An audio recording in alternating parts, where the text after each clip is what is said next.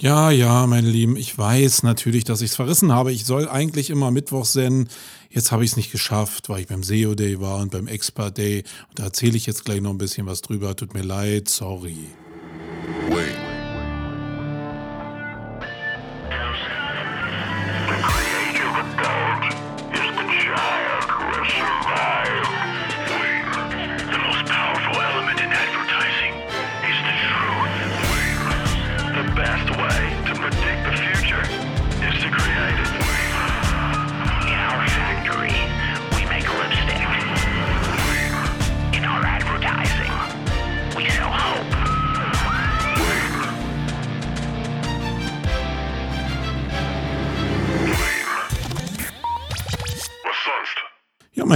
Zurück aus Köln. Ich war beim Expert Day und beim SEO Day und erstmal herzlichen Gruß da draußen an den Fabian Rossbacher. Ich glaube, der wird hier nicht Wayne hören. Also Wayne interessiert, trifft für ihn, glaube ich, am besten zu. Ähm, aber du hast wirklich einen coolen Job gemacht, war eine super Veranstaltung und weil sie so cool war, will ich gerade über den Expert Day hier wirklich im Detail, also wirklich im Detail, ähm, euch präsentieren, was da los war, da, weil ihr wart nicht da und es war auch nur ein begrenztes Publikum. Und ähm, natürlich könnt ihr hier erwarten, dass ich im Detail erzähle, was da los war. Das werde ich auch im Housekeeping gleich machen, äh, weil im Hauptthema habe ich ein bisschen was anderes vorbereitet, nämlich wie sieht, wie sieht denn so ein SEO-Team in der Zukunft aus? Wie kann man denn die SEO-Teams am besten zusammenstellen, wenn es auch gerade darum geht, Content Marketing irgendwie so ein bisschen zu betreuen. Und da will ich ein bisschen über die Theorie mit euch schnacken, will aber auch gleich ein paar praktische Sachen mitgeben, weil wir haben einen gewissen Umbau in die Richtung, die ich euch präsentieren will, gerade in der Agentur durchgezogen oder sind noch dabei. Und da kann ich euch so die ersten Steps mal berichten wie wir damit gefahren sind. Und äh, ja, das wird im Hauptthema sein. Ihr merkt, dass die Sendung nicht vorproduziert ist, weil ich nicht jetzt einen Timestamp sagen kann. Ich weiß nämlich gar nicht, wann ich soweit bin, dann über dieses Hauptthema zu sprechen. Ähm, ja, ihr seid immer live und direkt dabei. Das heißt, heute ist Montag und ich sitze jetzt hier 16 Uhr im Studio und ähm, ja, und ähm, kann euch keinen Timestamp liefern. Also, wir fangen mal mit dem Housekeeping an.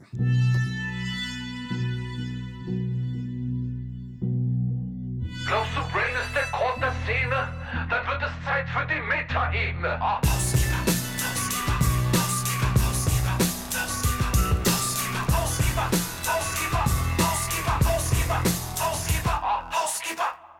Ja, im Housekeeping will ich ja immer so ein bisschen die letzte Sendung Revue passieren lassen, einfach so ein paar Verschiebungen in meinem eigenen Mindset euch kundtun. Vielleicht habe ich auch ein paar Sachen falsch gesagt, vielleicht habe ich ein paar neue Eindrücke bekommen, weil ich in den letzten 14 Tagen mit dem einen oder anderen gechattet habe und einfach sich meine Perspektive äh, verändert hat da besteht immer eine Möglichkeit zu. Nichts ist bei mir so richtig festgefahren. Ich habe eine gewisse Meinung aus Bauchgefühl, aus Erfahrung heraus.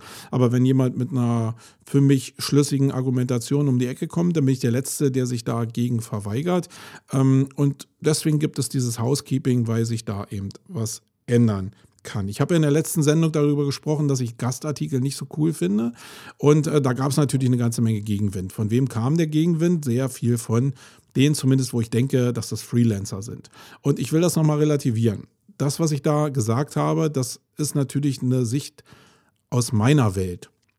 Das heißt, ich muss einen sehr großen Aufwand gehen, hier in dem Konstrukt, was ich jetzt gerade habe, um Gastartikel zu schreiben, weil ich eigentlich in der Regel hier in dem Konstrukt ähm, der Know-how-Träger bin. Ich muss mich also faktisch selbst dran setzen, um so eine Publikation zu bekommen. Die Zeit fehlt mir und deswegen ist in der Relation zu der Wahrnehmung meiner Person in dem Fachmedium, wo dann der Fokus eher auf dem Fachmedium liegt, ähm, halt einfach zu gering. Und Links reißen es halt auch nicht raus. Für mich ist es deutlich entspannter, sage ich mal, ein paar Authority-Links zu kaufen für einen gewissen Betrag und habe damit mehr Trust, als wenn ich jetzt diesen Gastartikel schreiben würde.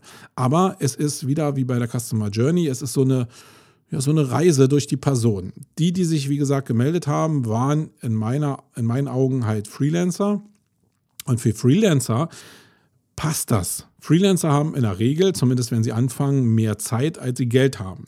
Das heißt, Akquise muss über den Faktor Zeit halt irgendwie kompensiert werden. Die haben also sehr viel Zeit, sich hinzusetzen und so eine Gastartikel zu schreiben. Und ich will auch gar nicht verhehlen, dass es vielleicht sein kann, dass ja, manche Leute so lesen, dass sie den, der da publiziert, also den Autor, auch wahrnehmen und mit dem dann in Kontakt treten und daraus auch Aufträge generiert werden. in meiner Wahrnehmung, also so wie ich auch selbst konsumiere, ist es halt aber, aber in 99 Prozent der Fälle nicht so, sondern ich konsumiere, indem ich Überschriften wahrnehme und indem ich die Marke noch zuordnen kann. Den Autor kann ich fast nie zuordnen, weil er mich in dem Moment auch nicht interessiert. Es geht eigentlich nicht mal mehr um die Marke, sondern es geht eigentlich nur um die Überschrift. Passt das grundsätzlich, um dann in die Hauptbereiche reinzuspringen? Und lohnt es sich, diesen, diesen Artikel jetzt näher zu beackern? Der, wie gesagt, der Autor ist mir dabei relativ egal. Und das finde ich halt relativ anstrengend, dass ich als Marke, als Personenmarke, als Freelancer in dem Fall halt nicht wahrgenommen werde. Und das gehört ja zum Branding und zum Vermitteln von Aufträgen eigentlich dazu. Also ist es aber so, äh, für Freelancer würde ich sagen, passt das, weil da einfach in der Regel mehr Zeit als Geld da ist. Da lohnt sich der Aufwand vielleicht. Dann kommst du aber so, äh, selbst als Freelancer, vielleicht irgendwann auf die Idee, dein Unternehmen ein bisschen aufzubauen stellst vielleicht noch jemand ein und dann ist Pro Prozessbuilding und äh, andere Sachen, andere Baustellen, die dadurch entstehen, dadurch, dass dein Unternehmen wächst, halt viel mehr im, Fok im Fokus. Das heißt, Zeit wird immer mehr ein Gut, was nicht da ist, sondern es ist vielleicht in der in der Abfolge mehr Geld da, als Zeit da ist. Und dann überlege ich mir schon sehr stark, ob ich äh, in den Bereich Gastartikel investieren will. In meinem Fall, glaube ich, ist es gerade so, dass wir unternehmerisch hier in so einer Übergangsphase sind, wo ich halt Zeit wirklich deutlich weniger habe als Geld. Und da kann ich mir das einfach nicht leisten, so eine Nebenkriegsschauplätze aufzumachen mit dem wenigen Brandfaktor, äh, was ich daran anknüpfen kann. Dann kommt aber wieder so eine Phase, wenn die Strukturen vom Unternehmen aufgebaut sind und ich vielleicht Leute habe, die hier sowieso schreiben und ich eine PR habe und äh, ich dann auch mehr Zeit habe, weil andere Leute mir mehr Arbeit abnehmen, dass ich sowas als Prozess einführen kann. Das heißt, ich skizziere vielleicht irgendwelche Sachen, irgendwelche Punkte äh, und jemand anders formuliert die aus, sozusagen wie als Ghostwriter, um dann bestimmte Publikationen zu bespielen. Und dann macht es in meinen Augen auch wieder Sinn. Gerade in puncto Relation zwischen Linkbuilding und dem, was, mir, äh, was mich der Autor denn kostet. Ja, nichts anderes wollte ich sagen eigentlich damit. Also es gibt für jeden Anwendungsfall eigentlich eine passende Lösung. Aber ich berichte hier immer aus meiner Perspektive. Aber trotzdem danke an alle, die mir ihre Perspektive geschildert haben, sodass ich das hier nochmal gerade ziehen kann. Und eine Perspektive will ich mal hervorheben.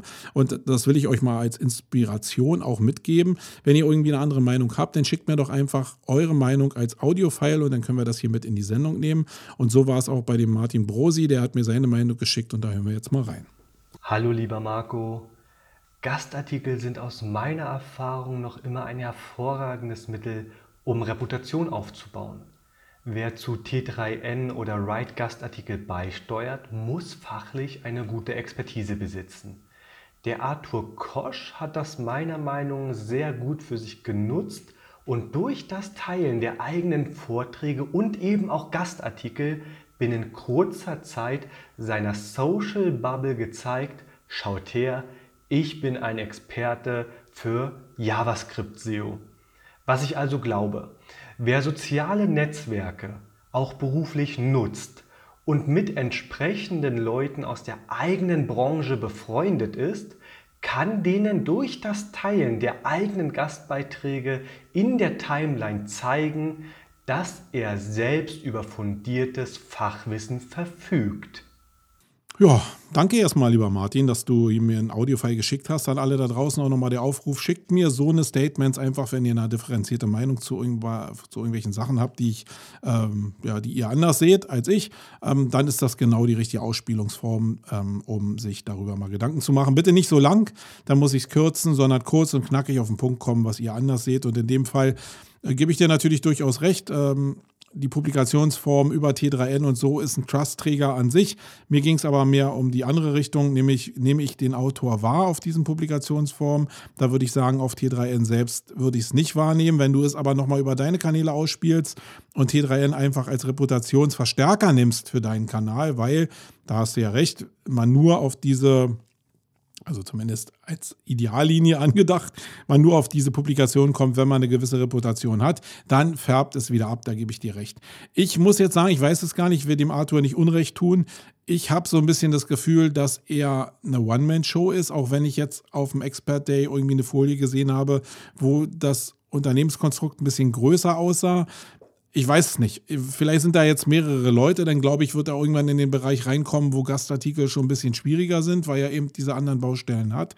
wenn es noch so geht und er bekommt es hin, dann ja, Hut ab. Ähm, da kann man auch nicht sehr viel richtig oder falsch machen. Wenn er eine One-Man-Show wäre, ja, dann würde natürlich irgendwie meine Customer Journey, die ich vorhin gesagt habe, irgendwie passen in dem Zusammenhang, dass es bestimmte Phasen gibt, wo es einfacher ist, äh, Reputation in Form von Links zu bekommen, als sich jetzt diese Reputation über Gastartikel reinzuholen. Aber ähm, ich habe auch nicht gebasht, sondern ich habe nur gesagt, was ich machen würde. So, dann noch ein bisschen Werbung in eigener Sache. Wir suchen noch Experten für die Campix Labs. Wenn du keine Ahnung davon hast, was das ist, das sind interdisziplinäre Austauschgruppen von äh, sechs bis acht Leuten, die sich einmal im Vierteljahr treffen aus verschiedenen Disziplinen coole Leute, die in bestimmten Themen mindestens drei Jahre Erfahrung haben, tauschen sich hier aus, sitzen zusammen und machen Brainstorming. Ich glaube, ein super Format, kostenlos. Wenn du selbst Experte bist in irgendeinem Bereich, was du auf den Seiten findest, dann melde dich einfach an. Wir suchen dann auch ähm, Leute, damit wir einfach da einen größeren Kreis haben, mit dem wir uns austauschen können.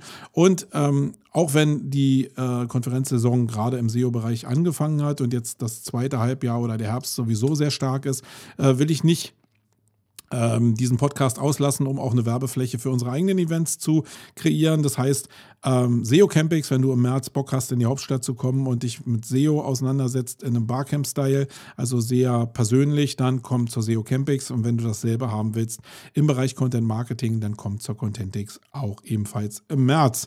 Ja, dann ein kurzes Resümee von dem HLP und Bilder-SEO-Workshop, den ich mit Martin Missfeld gehalten habe in der letzten Woche. Ich muss sagen, wir wussten ja nicht so richtig, beide Martin nicht und ich nicht, ob die beiden Felder so zusammen matchen, ob das so passt oder ob wir uns gegenseitig zerfleischen, weil wir unterschiedliche Meinungen haben. Und ich muss sagen, es war überhaupt nicht der Fall. Eigentlich haben wir beide gemerkt, dass das genau in die richtige Richtung geht. Bilder-SEO ist sowieso der heiße Scheiß für die nächsten zwei Jahre, äh, werde ich immer wieder sagen. Und es ist auch so. Ich glaube, was jetzt im Bilder-SEO auf uns zukommt, das wird ziemlich massiv werden. Äh, mal gucken, was dann nach der Sättigung passiert. Aber jetzt ist es erstmal sehr massiv.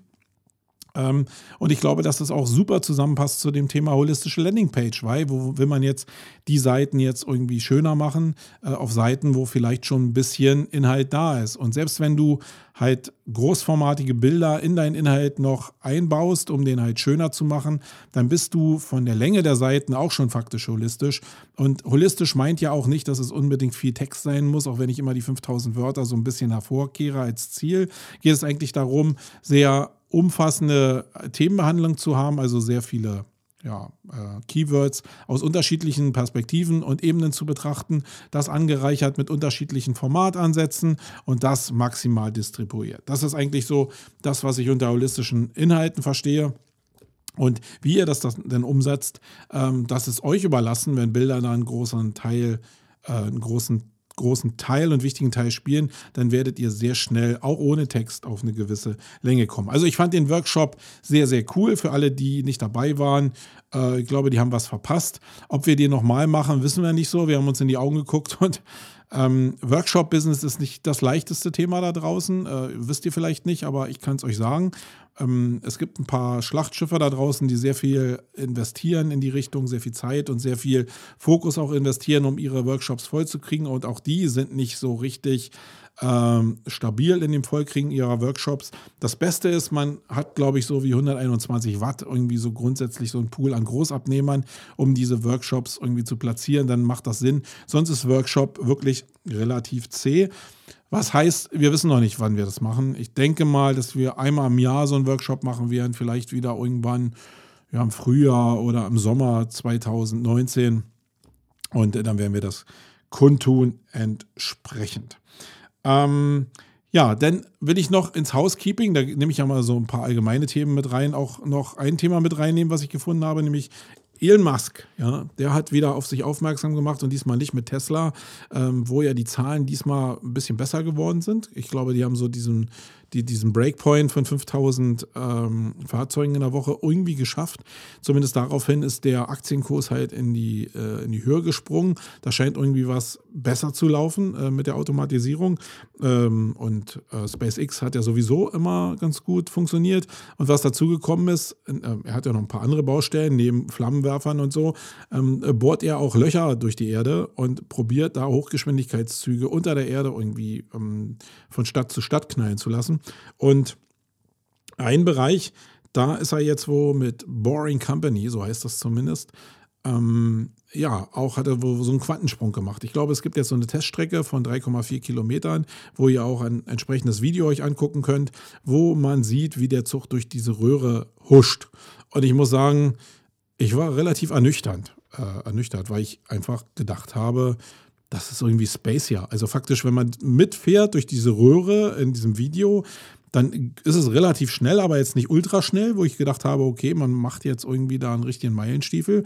Und auch der, die, dieser, dieser Tunnel war halt ein normaler Tunnel. Ich habe irgendwie gedacht, dass man da wie in einer Rohrpost irgendwie mit Unterdruck durchgezogen und durchgeschleudert wird, sodass man auf ganz andere Geschwindigkeiten in der, im Maximum kommt. Ähm, da war ich ein bisschen, also das war jetzt nicht irgendwie spacey, sondern sah aus wie hier ganz normal eine U-Bahn in Berlin, muss ich sagen.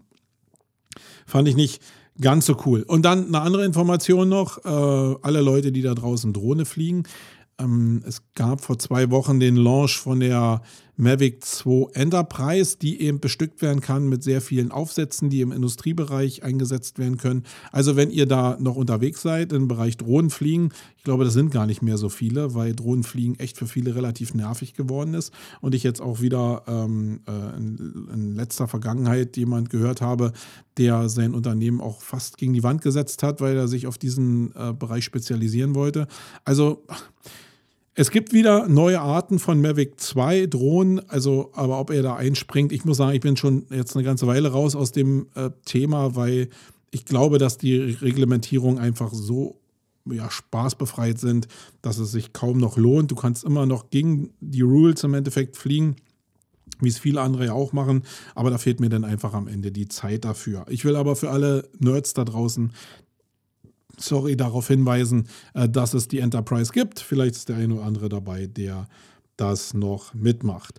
Dann äh, mal eine Frage an euch. Ich will ja nicht immer nur erzählen hier, ich will ja manchmal auch Fragen stellen. Ähm, bei uns ist es so und auch bei vielen anderen, die ich so gesprochen habe, ist dass SimilarWeb und Alexa immer so für Traffic-Schätzung herangezogen wurde. Nun habe ich festgestellt und auch viele andere bei uns in der Agentur zum Beispiel, dass ähm, da immer weniger Daten auflaufen, also gerade Traffic-Daten. Die Verteilung von organischem Traffic zu Pay-Traffic etc. pp, das ist immer noch da, aber gerade so das Erkennen von prognostizierten Traffic, da sieht man noch ein paar Projekte, wo es ausgespielt wird. Man sieht aber auch sehr viele Projekte mehr, die vorher da waren, die, wo nichts mehr ausgespielt wird. Und ähm, da könnt ihr mir ja mal reflektieren, ob ihr da auch Erfahrungen gemacht habt, ob ihr was gelesen habt, ob da noch irgendwann Daten nochmal kommen oder ob man sich grundsätzlich damit vertraut machen muss, dass diese Daten irgendwann äh, verschwinden oder erst ab einer gewissen Größe zur Verfügung stehen.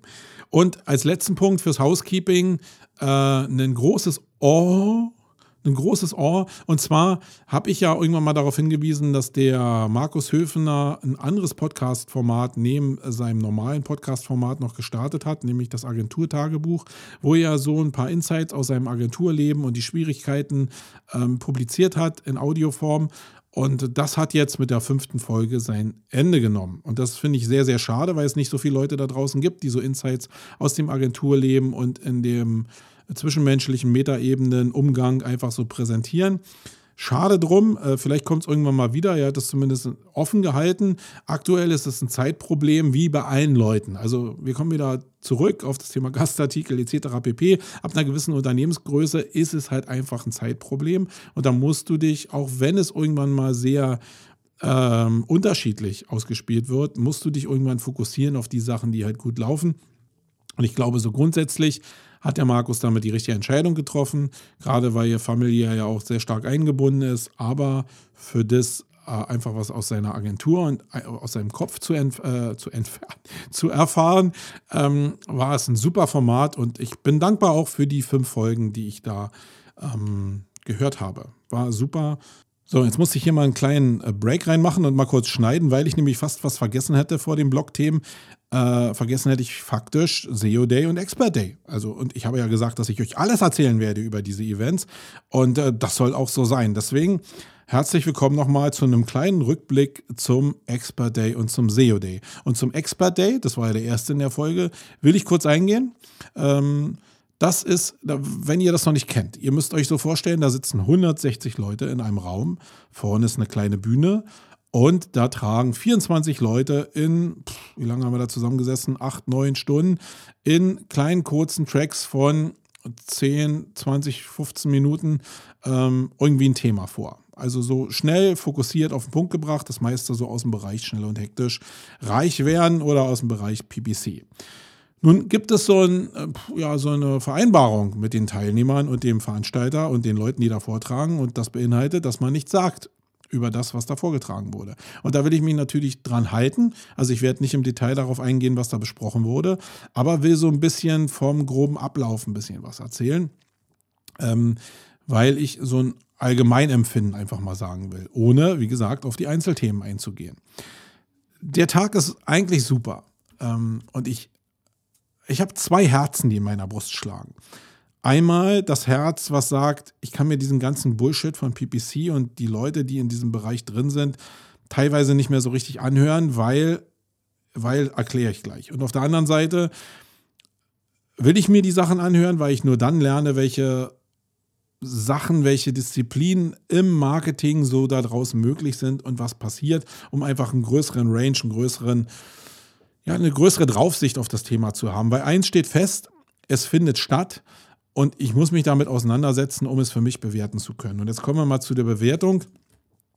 Ich glaube, und das ist in Anlehnung an die meisten PPC-Felder, wo das so performanceorientiert und funnelmäßig orientiert einfach da draußen gespielt wird.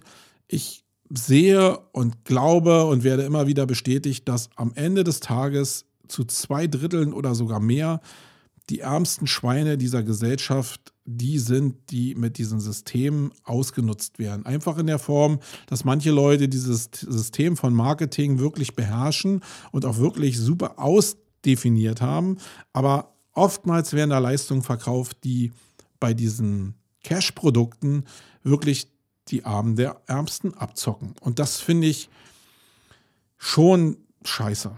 Und wenn ich so ein, ein Resümee ziehen kann von dem Expert Day, ohne jetzt auf die Inhalte einzugehen, dann muss ich sagen, dass sich kein Mensch in Deutschland oder anderswo beschweren muss, dass so ein Donald Trump an der Macht ist, wenn unser eigenes Wertesystem so aussieht, wie es aussieht, wie ich es da vielleicht falsch interpretiert habe, aber in meiner Welt so erleben durfte. Das fand ich mega schade, ähm, aber eben auch sehr, sehr wichtig, um mir das jeden Tag wieder äh, vor Augen zu führen, wie dieser Werteverfall da ist. Ich weiß, da gibt es Leute da draußen, die dann immer sagen, okay, ja, du in SEO, du verkaufst ja auch irgendwas und äh, kannst nicht garantieren, dass da was bei rauskommt.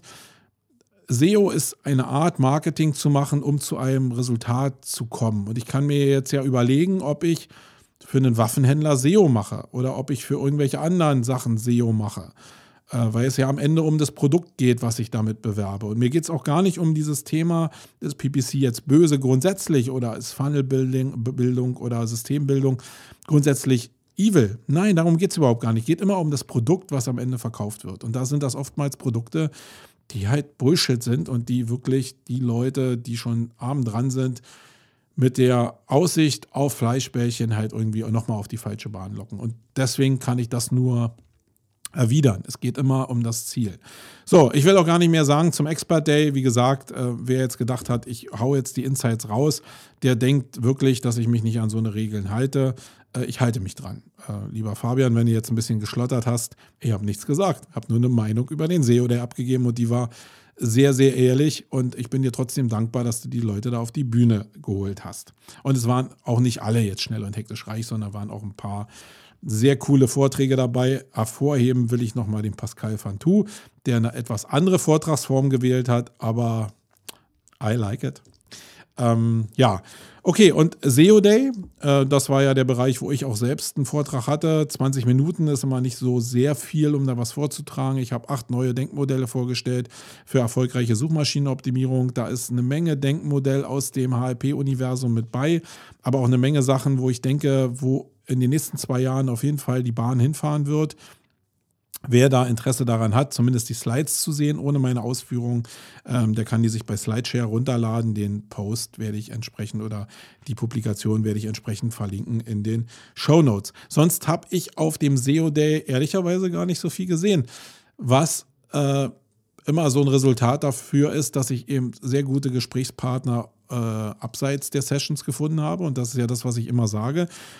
Achtet nicht nur so auf die Sessions, sondern es gibt immer noch eine Metaebene, sich mit Leuten auszutauschen, abseits von den Sessions, die denn da sind. Die Sessions, die ich aber ähm, gehört habe, die waren durchgängig cool. Und was mich am meisten gefreut hat, war, ich bin ja immer sonst ein sehr skeptischer Mensch, wenn es um die äh, Sessions von John Müller geht, weil ich glaube, dass da immer so Einheitsbrei, Google-Plärre äh, rauskommt. Und in diesem Fall habe ich mich trotzdem reingesetzt, weil ich hoffe, ich habe immer die Hoffnung, ja, und ich gebe die Hoffnung nicht auf, dass irgendwann mal was Cooleres bei rauskommt. Und ich habe mich in diesen Vortrag reingesetzt. Ähm, der wurde nur gestreamt. Ähm, der war also, John Müller war nicht live da, sondern er wurde zugeschaltet.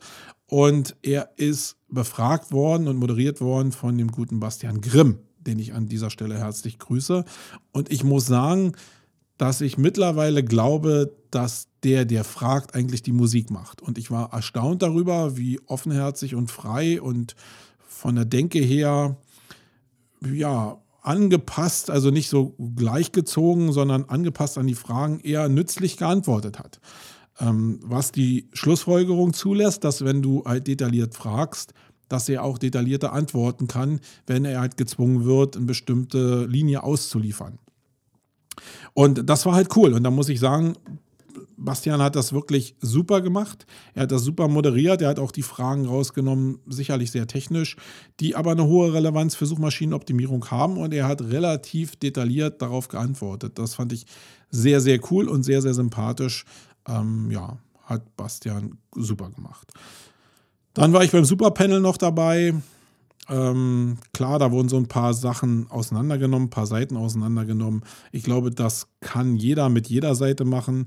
Ich glaube, äh, wir selbst hier, wenn ich jetzt so Margo da vorgestellt hätte, dann wäre ich auch nicht fehlerfrei. Ganz im Gegenteil, da sind bestimmte Baustellen, die sind mir durchaus bewusst, wo ich aber wieder weiß, dass das Zeitproblem einfach so der Killer ist. Hm, da waren aber so ein paar Sachen mit bei, die, ähm, ja, manche Sachen müssen angegangen werden, weil man nicht drumherum kommt. Äh, bei uns sind es vielleicht Sachen, wo wir die grundsätzlichen Hausaufgaben schon machen, aber so ein paar Spezialthemen halt zu kurz kommen. Bei manchen Shops ist es halt wie immer, da sind die Basishausaufgaben noch nicht gemacht. Und so wie der Jens Fauldraht das immer sagt, du musst jetzt erstmal die Hausaufgaben machen. Dann hast du schon die halbe Miete gewonnen. Und das ist in den Fällen, die da vorgestellt wurden, eben auch der Fall gewesen. Also nichts Neues. Was sehr, sehr cool war. Und das war jetzt eben open, weil es eben auch auf dem SEO Day äh, ja dann nochmal transparent gemacht wurde. Ähm, der, äh, wie hieß er jetzt? Jean, Jean-Luc Parera, ich weiß es gar nicht. Auf jeden Fall hat der äh, Fabian äh, so einen Coder da angeschleppt, den kannte ich schon aus den letzten Jahren. Äh, ich glaube, Jean-Luc, glaube ich, hieß der. Ähm, auf jeden Fall ein sehr cooler Typ. Ein Hacker, aus, äh, der sich dem Whitehead verschworen hat. Das heißt, er hackt äh, um diese Schwachstellen, also sogenannte Zero Days aufzudecken, also Lücken in Software oder in, äh, in dem Fall in Browsern, die er gefunden hat und äh, die der Hersteller selbst noch nicht kennt, die aber ein offenes Scheunentor sind und die verkauft werden können. Und jetzt kannst du als Hacker dir natürlich immer aussuchen, verkaufst du es der dunklen Seite der Macht oder verkaufst du es der weißen Seite. Äh, und er ist dazu übergegangen, das halt der ähm, weißen Seite zu verkaufen, also den Jedis sozusagen. Und hat auch gesagt, was er dafür bekommt, nämlich im Falle von Google so irgendwie zwischen 60 und 100.000 Euro, wenn er so einen Zero-Day-Exploit äh, findet, wie man halt faktisch in den Browser einsteigen kann, ohne dass jemand was merkt. Wenn du das aber auf dem Schwarzmarkt verticken würdest, dann liegst du so bei einer Million, würde ich jetzt mal schätzen, weil einfach der, das Schindluder, was damit getrieben werden kann, deutlich höhere Wirtschaftlichkeit erwirtschaften kann, als dass man das dem Hersteller meldet. Aber ähm, er hat zumindest gesagt, dass er Whitehead ist und deswegen glaube ich ihm das auch und das finde ich cool. Er hat aber andererseits, was ich nicht so cool fand, ist, dass eben sehr plastisch wird, wie offen alles ist und wie schnell man eigentlich ja bestimmte Sachen hacken kann und damit an alle Daten kommen kann, die man sich nur äh, erträumen kann. In dem Fall hat er es so gemacht, dass er ähm, gesteuert einen Browser-Absturz erzeugt hat und mit dem Browser-Absturz halt einen Schadcode eingespielt hat, äh, und damit die Rechner, wo er da über den Browser Zugriff hatte, fernsteuern konnte. Und das war relativ einfach, äh, so ein schönes Beispiel, einfach plastisch erklärt, hat er halt einfach mal in einem Browser auf einer Seite alle Trump-Bilder und alle Wörter, die mit Trump zu tun hatten, durch Hillary ersetzt.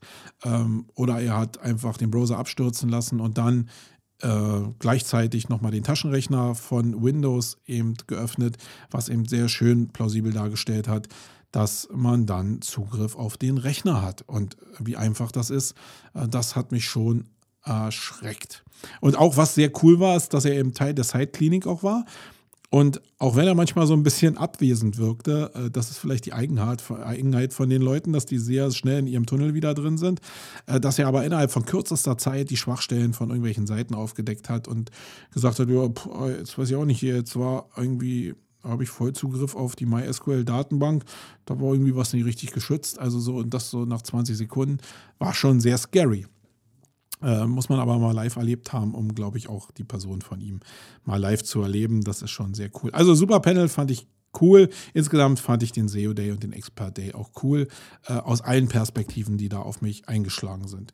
Ja, wenn du näher, mehr erfahren willst, äh, dann ja, höchstens mal bei einem Bierchen. Sonst werde ich öffentlich hier nichts verlautbaren. So, jetzt kommen wir aber zu den Blogthemen.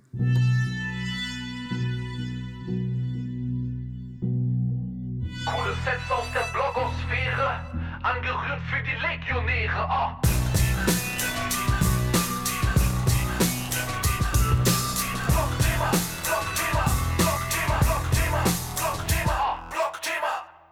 Ja, Blogthemen. Ähm, diesmal habe ich in den zwei Wochen nur äh, drei Posts gefunden, die ich sehr spannend fand. Das liegt aber sicherlich auch daran, dass ich in der Vorbereitungsphase für den SEO Day war und da ein bisschen zeitlich eben eingespannter war. Ähm, was habe ich gefunden? Einmal habe ich einen Artikel gefunden zum Thema Blogcast. Das war auch Teil von meinem Vortrag auf dem SEO Day. Ähm, und das ist ein Beitrag, den ich verlinkt habe, aber den ich euch mal kurz auch erklären will. Also, es gibt ja eine Denkwelt von Podcaster draußen aktuell. Und ich würde jetzt mal behaupten, dass sich Podcast auch wirklich in den letzten Jahren durchgesetzt hat. Es gab ja mal so eine so eine Vorphase, äh, in der ich eben auch schon mit Radio for SEO am Start war. Dann ebbte das so wieder ein bisschen ab. Und jetzt mit dem Großwerden von Spotify und anderen Plattformen und der Einbindungsmöglichkeit, der schnellen Einbindungsmöglichkeit und der, des Konsums, äh, der Konsummöglichkeit von Podcast, hat sich da eine Menge getan. Das, ihr kennt die Stillblüten alle, dass jetzt große Podcast-Unterhaltungsformate an den Start gekommen sind, etc. pp. Ähm, ich habe schon gesagt, ich glaube, dass der Markt da schon relativ breit besetzt ist und auch für Spezialpodcasts es immer schwieriger wird, irgendwie Zeit von den Usern irgendwie zu bekommen. Irgendwie, irgendwie, irgendwie zu bekommen. Mm, deswegen bedarf es vielleicht neuer Denkmodelle, um an dieses Thema Podcast ranzugehen.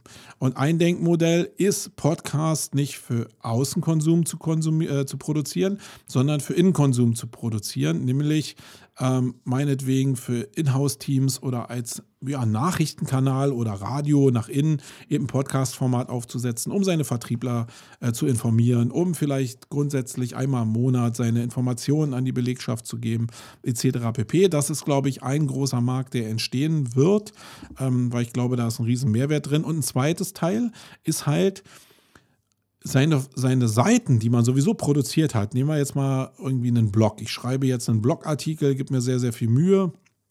Äh, dann gibt es immer mehrere Arten von Ausspielung und nicht jeder guckt sich jedes Format gleich gerne an. Der eine liest gerne Text, der andere guckt sich gerne die Bilder an, der andere guckt sich lieber ein Video dazu an, wo das nochmal dargestellt wird und der andere sitzt gerade im Auto und will den Artikel lesen, kann er nicht, Video kann er sich auch nicht angucken, aber er könnte sich ein Podcast-Format anhören. Und wenn ich jetzt einfach den Inhalt von einem Blogpost in ein Podcast gieße, dann kommt sowas wie ein Blogcast raus. Das ist zumindest das Wortspiel, was sich dahinter verbirgt. Also einfach den Inhalt von meinem Blogpost in geschriebener Form nochmal als audiomoderierte Form äh, zur Verfügung stellen. Und ich glaube, das macht durchaus Sinn. Da solltet ihr mal drüber nachdenken. Ich glaube, dass da abseits von den großen Unterhaltungsformaten gerade für uns als SEOs noch ein Riesenformat Nachholbedarf bestehen kann.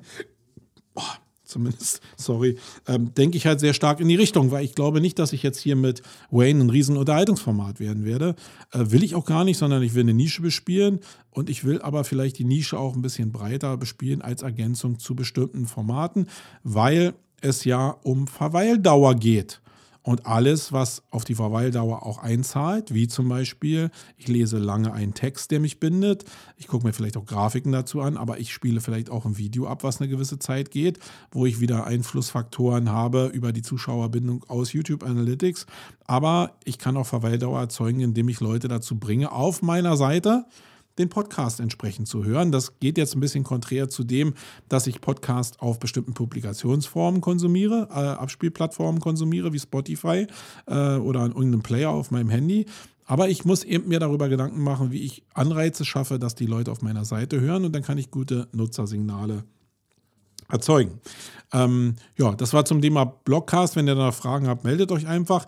Ähm, auf das Thema Verweildauer ähm, verwiesen, gibt es einen Blogpost auf Online Marketing Rockstars und da haben ein paar Experten dazu Stellung genommen, was eigentlich so die AI, KI gesteuerten Signale sein können, um gutes Ranking zu erzeugen. Und da ist von sehr vielen Leuten eben die Verweildauer als neues KPI-Ziel genannt worden. Und ich glaube, das ist auch aus meiner Sicht total realistisch, die Verweildauer möglichst zu erhöhen, auch über den Ansatz unterschiedlichster Content-Formate um da mehr zu erreichen. Lest euch den Artikel einfach mal durch mit den vielen Perspektiven von den Experten. Sehr, sehr interessanter Stoff. Und für alle Leute, die Facebook BBC machen oder die bei Facebook grundsätzlich Ausspielungen machen, auch in Form von Content-Distribution, die sollten wissen, dass Facebook äh, das Format ergänzt oder ersetzt hat, nämlich weg von ähm, diesem neuen ein 1,91 hin zu 1 zu 1.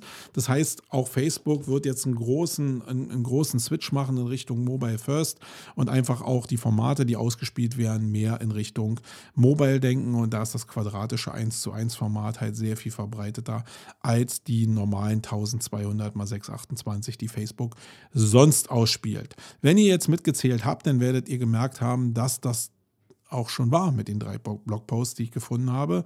Ähm, ja, vielleicht kommt in den nächsten Monaten ein bisschen mehr, in den nächsten Wochen. Das war es für diese Woche. Jetzt kommen wir nochmal in das Hauptthema. Da geht es heute darum, wie denn ideale SEO-Teams vielleicht zusammengestellt sind und welche Erfahrungen ich jetzt als Agenturchef gerade damit mache.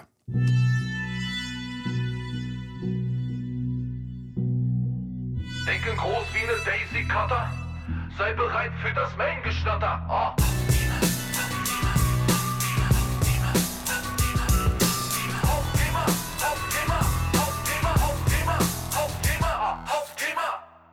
So, Hauptthema. Eine Sache, die mir ja auf dem Herzen liegt, irgendwie unter Nägeln brennt. Man kann es sagen, wie man will. Ich erzähle ja eine ganze Menge über Contentproduktion, über Formatproduktion. Ich erzähle hier im Podcast auch die ganze Zeit immer, wie wichtig ich die Sachen empfinde, um zum Beispiel eine Verweildauer zu erzeugen, etc. pp. Und das ist jetzt aber nur die Ausspielung. Eigentlich ist die Grundlage, und das, deswegen gibt es eigentlich so Wayne, weil ich immer die menschliche Seite so ein bisschen beleuchten will, ist die Grundlage das Team, was diese Inhalte herstellt. Und da ist es so, dass ja in der Basis der Unternehmen, und dazu äh, habe ich mich auch selbst gezählt, zumindest in den letzten Jahren, das Haupt, die Hauptanlageformen sind Silos. Das heißt, ich habe eine Abteilung, die sich jetzt mit SEO beschäftigt, ich habe eine Abteilung, die sich mit Grafik beschäftigt, vielleicht eine Abteilung, die noch in der Grafik angesiedelt ist, die sich mit Video beschäftigt ähm, und habe vielleicht noch irgendwie, ja, vielleicht jemand, der sich mit Audio äh, befasst und dann noch Blogcasts bauen kann, etc. pp. Also es geht darum, diese Formate erstmal anzubieten und deswegen bauen sehr viele Leute Silos, damit die Leute in ihrem Bereich Spezialisten bleiben und sich da weiterentwickeln können. So war es bei uns auch. Wir haben also eine SEO-Abteilung, Content-Content-Marketing-Abteilung gehabt und dann auch eine Grafik-Video-Unit gehabt, die halt die ganzen Formate produzieren sollte. Und so ist das so die letzten Jahre äh, gelaufen. Ähm, immer natürlich mit dem Problem, dass die Leute nur sehr spitz in ihrem Thema halt Fachleute waren und es immer wieder Probleme gab von, okay, ich äh, gebe jetzt Aufträge für ein Content-Marketing-Projekt an die Grafik und die Grafik nicht so richtig verstanden hat, für was das dann eigentlich war, weil sie eigentlich das Themenkomplex oder den Themenkomplex Content-Marketing im Kern hätten lernen müssen, was dann auch wieder sehr komplex ist und eben mit anderen ja, Schwierigkeiten belegt ist, als sich in dem Bereich Grafik oder Video vorzubilden. Es ist aber existenzieller Bestandteil, weil die, Grau die ganzen modernen Grafikformate, die im Online-Marketing entstehen von Grafikern, dann muss der Grafiker auch Verständnis dafür haben, wie das alles zusammengehört. Und ich habe in den letzten Jahren schon sehr viele Leute getroffen, die mir gesagt haben, okay, es gibt ja auch äh, bei, bei, bei Springer, aber auch bei Netflix, so Gedanken, so, so, so was wie Power-Teams zu erzeugen. Also interdisziplinäre Teams, wo halt nicht in Silos gedacht wird, sondern wo Leute aus den unterschiedlichen Disziplinen zusammenkommen. Das ist eine Sache, die erstmal gegen mein Denkmodell war. Ich habe das mir, glaube ich, jetzt über ein Jahr von anderen Leuten angehört und immer wieder beleuchtet, betrachtet und habe den Schritt selbst noch nicht gewagt, hier in der Agentur das Silo aufzubrechen. Ähm, es war für mich aber eigentlich ja, eigentlich logisch, weil viele Probleme, die eben gerade im Verständnis von Content Marketing entstanden sind, durch diese Silo-Denke entstanden sind. Also effektive Formate ähm, sind jetzt im Teamarbeit irgendwie, ja, das war eher Mangelware, sondern immer der Projektmanager musste alles irgendwie immer mitdenken. Und das ist, um wirklich auch so ein Team mit ins, ins Boot zu holen, natürlich ein bisschen wenig. Ähm, also ich habe mir die letzten zwei Jahre das angehört und dann ist es so, wie es im unternehmerischen Leben immer ist, wie es vielleicht bei euch auch ist. Es gibt nicht diesen idealen Moment. Es ist so, dass ihr vielleicht auf eine Konferenz geht und jetzt Informationen einsammelt und nicht immer muss es darin münden und kann es auch gar nicht darin münden, dass ihr gleich zu einer Entscheidung kommt und gleich irgendwie was umsetzt sondern manche Sachen muss man auch drei, vier, fünf, sechs Mal hören. Und dann ist es in einer bestimmten Situation, in dem ihr Projekte optimiert oder in, einem, in einer Situation, wo ihr gerade im Unternehmen selbst als Optimierer oder Consultant steckt, plötzlich ist es einleuchtend, dass bestimmte Sachen in der bestimmten Situation einfach passen. Und ähm, so solltet ihr grundsätzlich an Sachen rangehen, ja, dass es nicht gleich immer diesen Punkt gibt, sondern dass ihr bestimmte Sachen erstmal lernen müsst. Und bei mir war es halt so, dass ich das die ganze Zeit eigentlich schon von Leuten wie Olaf Kopp etc. gehört habe, ja, mach doch mal interdisziplinäre Teams und habe es ja eigentlich auch so gedacht, weil das, was ich vorhin mit der äh, mit den äh, Campix Labs auch erzählt habe, das das ist ja eigentlich genau die Grundlage von dem System. Das heißt, ich habe ja auf der einen Seite was gelebt, was ich intern gar nicht hier so äh, nachvollzogen habe. Und ja, dann kam es dazu, dass ich, ich höre ja selbst leidenschaftlich und sehr viel Podcast. Und in einer Folge äh, von dem Olaf Kopp und dem Gidon Wagner, wo sie den Nicolas Sarkot zu Besuch hatten zum Thema Content-Distribution, fiel in einem Nebensatz wieder dieses Ding von, ja, äh, du musst doch mal so Action-Teams aufbauen, so interdisziplinäre Geschichten. Und in dem Moment hat es bei mir irgendwie Klick gemacht. Aber nur in dem Moment. Und das will ich nochmal rausstellen. Der Moment, ich, kette, ich kann ihn gar nicht greifbar machen für euch jetzt selbst, sondern in dem Moment war mir das plötzlich wichtig, weil ich vielleicht ja selbst auch im Mindset an so einem Punkt war, wo mir das wichtig war. Und ich bin ins Unternehmen gekommen hier, in meine Agentur und habe das mit ein paar Leuten besprochen, gerade mit dem Rudi besprochen, äh, ob da jetzt irgendwie ja, ein Haken dran ist, den ich jetzt noch nicht sehe. Also ich probiere mich da immer reflektierend irgendwie doch ein bisschen noch abzusichern. Und er hat da auch nichts drin gesehen und so habe ich äh, ja die radikale Entscheidung von, äh, von jetzt auf gleich getroffen, die ganzen Grafiker hier auf meine Contentfelder zu verteilen. Und jetzt kann ich euch mal das erste Resultat sagen, weil wie es jetzt dauerhaft wirkt, weiß ich natürlich nicht. Das erste Resultat war äh, cool. Erstmal war es eine Metaebene, weil die Leute, die auch jetzt nicht nur in den Themen in Silos gedacht haben, sondern auch menschlich, obwohl wir hier ein gutes Arbeitsklima haben, wirklich ein sehr gutes, würde ich sagen, haben sich die Leute in den Silos halt doch schon ein bisschen besser vertragen irgendwie und waren manchmal auch sehr fokussiert auf diesen Silo, auf dieses Silo. Und das jetzt aufzubrechen, hat wirklich nochmal zu so einem Ruck geführt irgendwie. Und natürlich habe ich es nicht nur aufgebrochen, sondern ich habe probiert, auch bestimmte Charaktere miteinander zu matchen. Dafür hat man ja dann plötzlich die Gelegenheit, wo man denkt, okay, der eine ist ein bisschen introvertierter, den setze ich mal mit einem Extrovertierten zusammen. Oder eben auch andersrum, so dass eben die Charaktere sich gegenseitig befruchten und ein Gesamtkonzept entsteht, was irgendwann nochmal eine Möglichkeit der internen Revolution eigentlich aufzeigt. Und genau das ist passiert. Ich hatte wirklich das Gefühl, dass die Leute nochmal ja, irgendwie anders sich zusammengesetzt haben, das Mindset sich nochmal neu formiert haben. Gerade die, die Grafiker sind nochmal in so ein neues Denkmuster reingekommen. Es war plötzlich klar, okay, der Hank meint es ernst das ist ja oftmals auch schon so, dass du einfach eine Sache nicht nur formulieren kannst, sondern du musst Sachen auch machen, weil du wirst nur daran gemessen, was du machst oder was du anordnest oder was du mit Vehemenz irgendwie immer wieder wiederholst, weil du damit dieses Ziel glaubhaft machst. Äh, das habe ich auch nicht so richtig, ähm, also habe ich unterschätzt, dass das so ist, aber man muss das machen und gerade Handlungen sind da extrem leistungsfähig. Also lange Rede, gar keinen Sinn.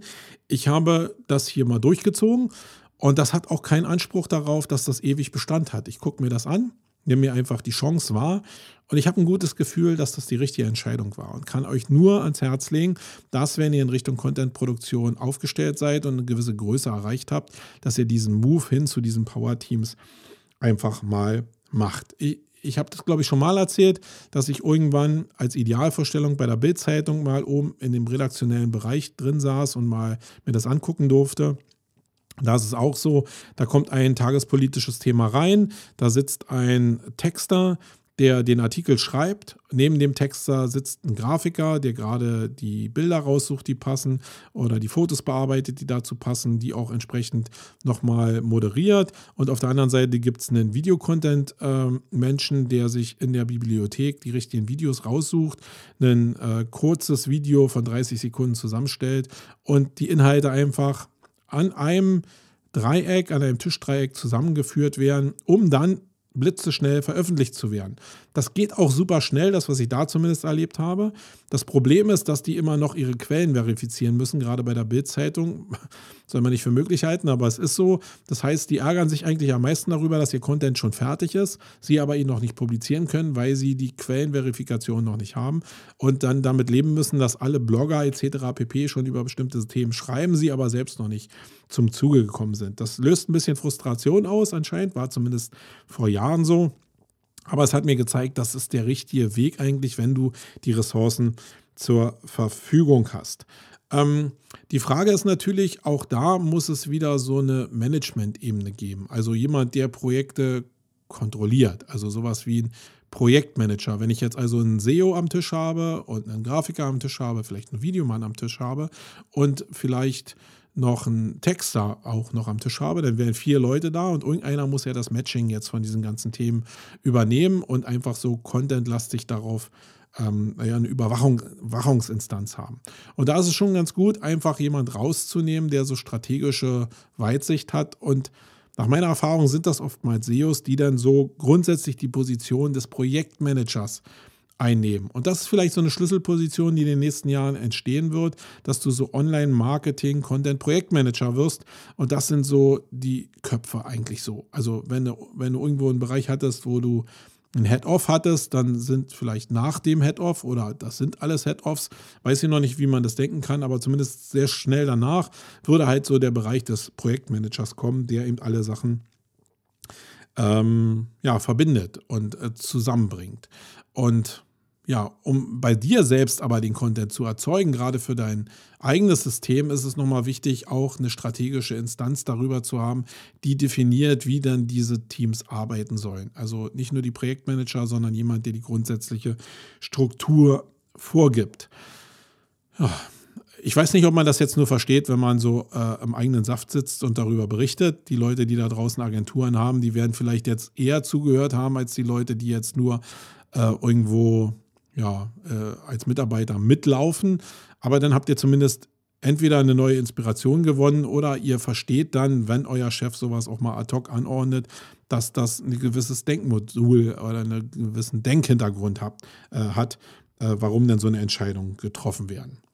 Ja, ich werde, wenn ihr da Interesse daran habt, könnt ihr mal in den Shownotes reinschreiben, mal regelmäßig darüber berichten, wie dann das bei uns so funktioniert, wie die Resultate sind, wie wir das vielleicht noch angereichert haben, weil das Thema ist nie, wie alle Themen, nie zu Ende gedacht. Ähm, sondern ist jetzt erstmal ein Versuch und mal gucken, wo wir da landen. Wenn ihr Interesse daran habt, schreibt mir das einfach und dann werde ich nochmal darüber berichten. Ja, das war das Hauptthema. Ähm, und jetzt kommen wir nochmal zu den Event-Tipps und dann war es das auch schon für diese Ausgabe.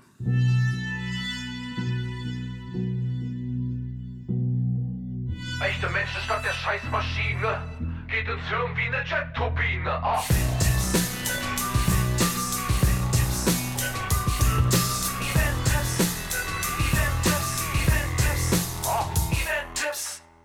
Ja, als Event-Tipps kann ich nur zwei Sachen mitgeben, die ich auf meinem eigenen Kalender noch habe, die ich auch in den Vor-Podcasts schon mal gesagt habe. Einmal ist es am 23.11. der SEO Day mit dem äh, mit der OMX am Vortag zum allgemeinen Online-Marketing. Das findet in Salzburg statt. Ähm, und da werde ich an beiden Tagen sein. Wenn ihr selbst euch nochmal fortbilden wollt im südlichen Raum, also in Österreich, um genauer zu sein, dann würde ich mich freuen, wenn wir uns da einfach sehen und ihr dann auch euch ein Ticket besorgt. Ich glaube, da sind äh, nicht mehr so sehr viele Tickets da. Ich glaube, es ist deutlich unter 100 Tickets, die da noch zur Verfügung stehen. Also ihr müsst euch schon ranhalten.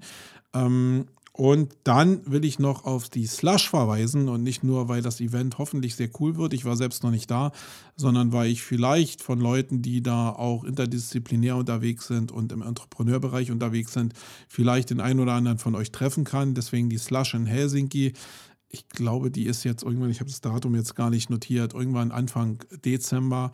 Äh, wenn ihr da seid, guckt einfach mal auf der Seite nach. Ähm, wenn ihr da hinfahrt, sagt mir einfach Bescheid, würde ich mich freuen, dass wir uns mit dem geistigen Mindset, um was es da geht, halt vielleicht da mal treffen und auseinandersetzen und auf ein Bierchen vielleicht uns ja, zusammensetzen. Ja, das war's.